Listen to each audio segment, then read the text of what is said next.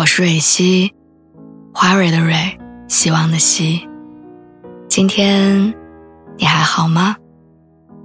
你可以在微信公众号和微博中搜索“蕊希”，每天晚上我都会用一段声音陪你入睡。听完今天的故事，祝你晚安，做个好梦。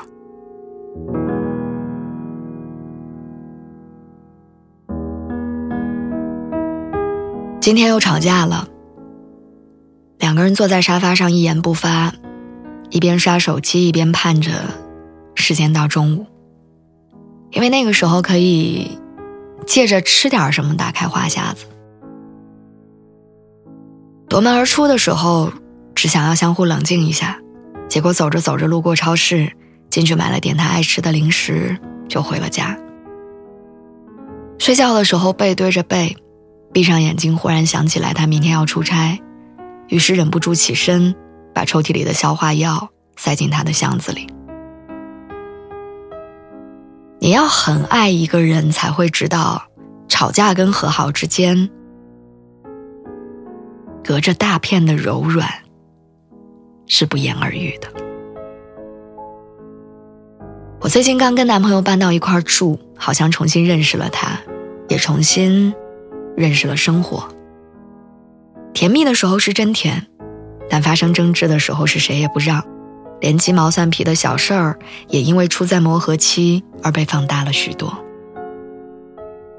花洒的位置对我来说太高，起初还会垫着小凳子把它拿下来，几次之后没了耐心，只要站在门口瞥一眼高度，基本就是争吵的开始。他说他下次用完会记得调回来。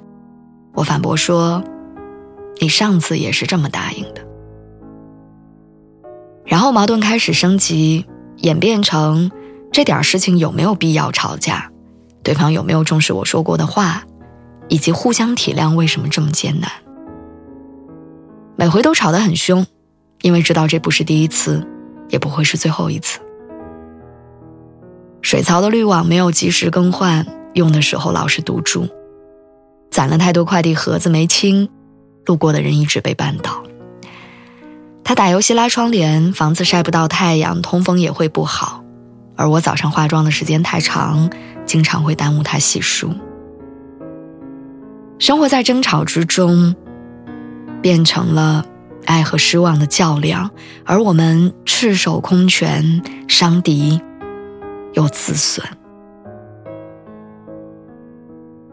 闺蜜的恋爱谈了七年，早就过了要相互消磨的时间。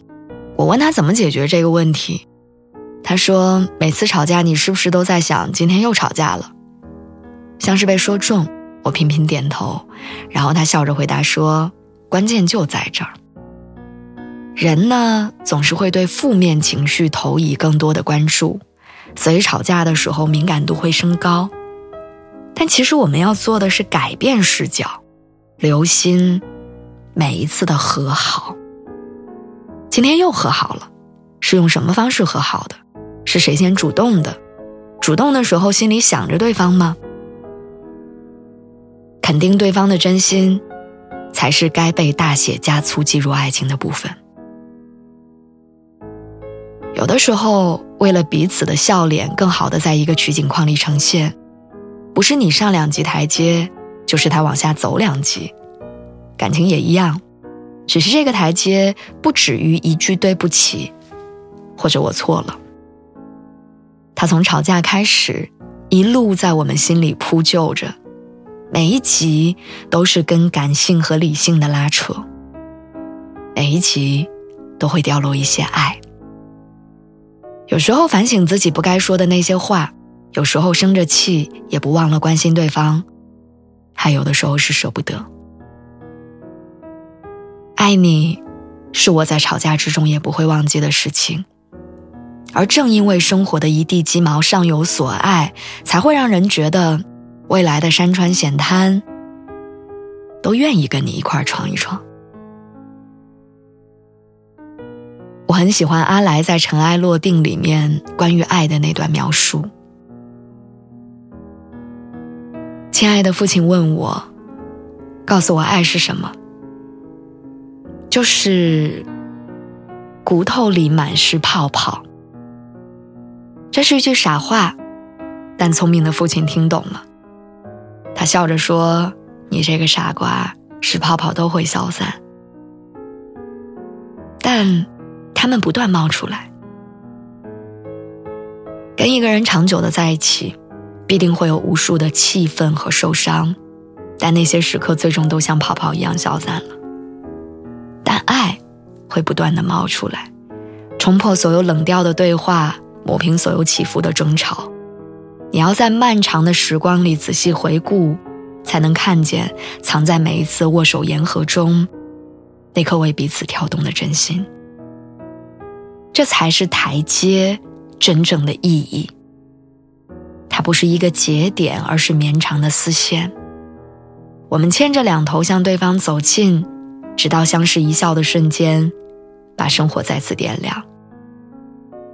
于是花洒也好，水槽也罢，哪怕是各自身上的小毛病，我也愿意跟你一块找到它，解决它，然后在剩下的日子里，好好相爱着。